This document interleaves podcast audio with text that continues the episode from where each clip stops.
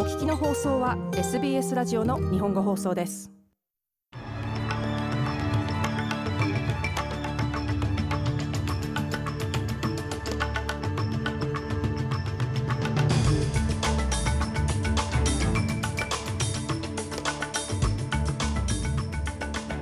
6月15日午後のニュースをシドニーから大場由美がお届けします。フェアワーク委員会が最低賃金を5.2%に引き上げることを発表しました。世界保健機関 WHO はサル痘について緊急事態に相当するか検討する見込みです。そしてスポーツサッカー。コスタリカがニュージーランドを破り今年の FIFA ワールドカップカタール大会への最後の切符を獲得しました。この時間の主なニュースです。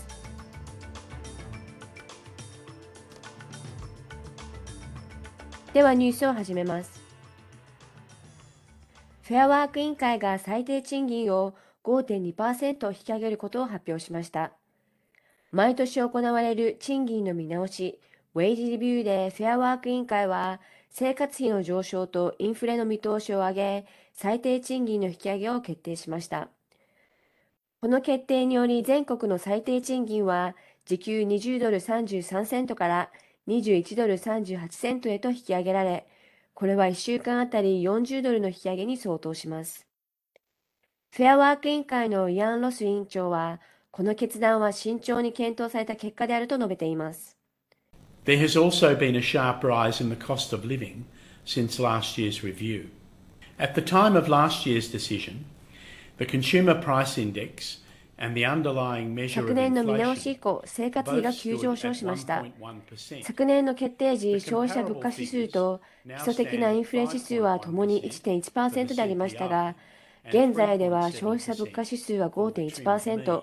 基礎的なインフレ率は3.7%となっています。イアン・ロス委員長はこのように述べました。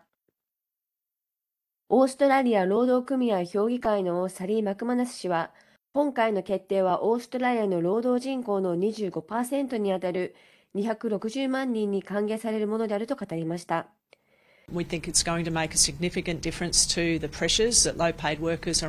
生活費が上昇する中、低賃金労働者が受けるプレッシャーに大きな変化をもたらすと思われます。組合はこの引き上げのためにかなり激しい欧風をものともせず懸命に戦いました。また利益が20%増加し生産性も向上し失業率が低い時に雇用主が主張していた実質賃金の大幅削減に反対しなければなりませんでした。この決定は合理的であり公正なものです。サリー・マクマナス氏はこのように述べました。一方オーストラリア商工会議所はフェアワーク委員会が最低賃金を5.2%引き上げることを決定した結果、消費者がより高い価格を支払うことになるかもしれないと警告しています。団体の最高責任者であるアンドリュー・マッケラ氏は、賃上げによって消費者は直接的なコスト増を強いられるか、あるいはインフレへの圧力が強まる可能性があると述べています。賃金の上昇は企業にとって非常に大きな負担となり、その分収益を上げるか、顧客に一部を負担してもらわないといけません。そしてこれはオーストラリアの経済が直面する最も緊急な課題であるインフレの中行われるのです。このインフレに対処し、競争力を維持するのであれば、これは明らかに助けにはなりません。アンドリュー・マッケーラ氏はこのように述べました。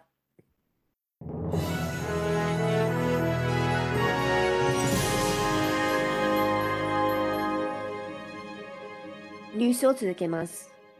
世界保健機関 WHO は拡大するサル痘の発生を国際的に懸念される公衆衛生上の緊急事態に相当するかを判断するため緊急会議を開催します。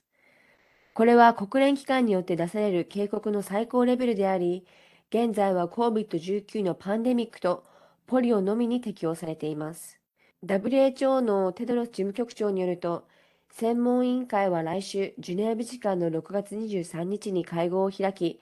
これまで流行していたアフリカから欧米を中心に拡大している感染について検討します。So far this year,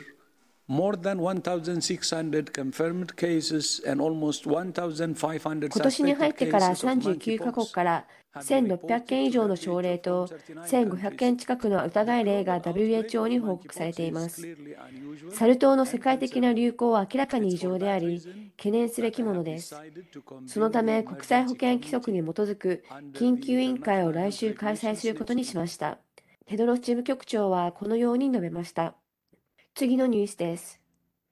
ボートでイギリスに密入国した亡命者をアフリカ東部のルワンダに空路移送する計画が直前に差し止められたことについて、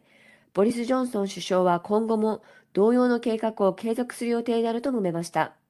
ヨーロッパ人権裁判所の判断を受け、14日に出発する予定であった第1便は差し止められ、7人の亡命者がイギリスからの出国を阻止されました。裁判所からの声明によると、ルワンダへの移送に差し迫った亡命者に関わる緊急の暫定措置が認められたとのことです。ジョンソン首相は、政府は法的な挑戦があることを予期していたと明かしました。We think it's a, a sensible partnership we've set up with Rwanda. Yes, it may, it may take a while uh, to, to get 我々はルワンダとの懸命なパートナーシップを構築していると考えています。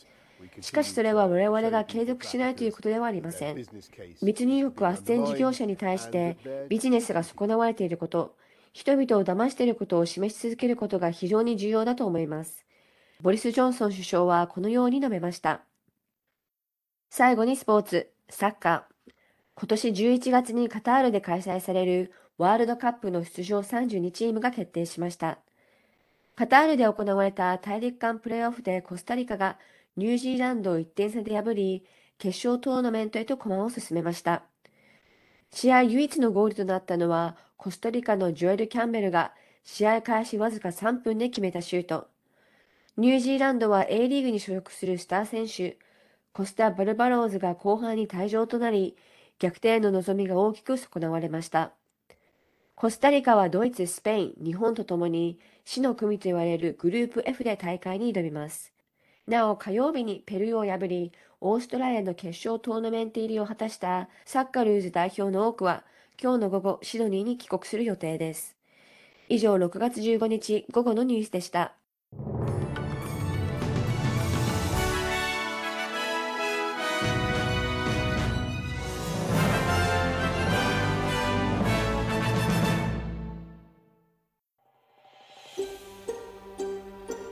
もっとストーリーをお聞きになりたい方は iTunes や Google ポッドキャスト Spotify などでお楽しみいただけます。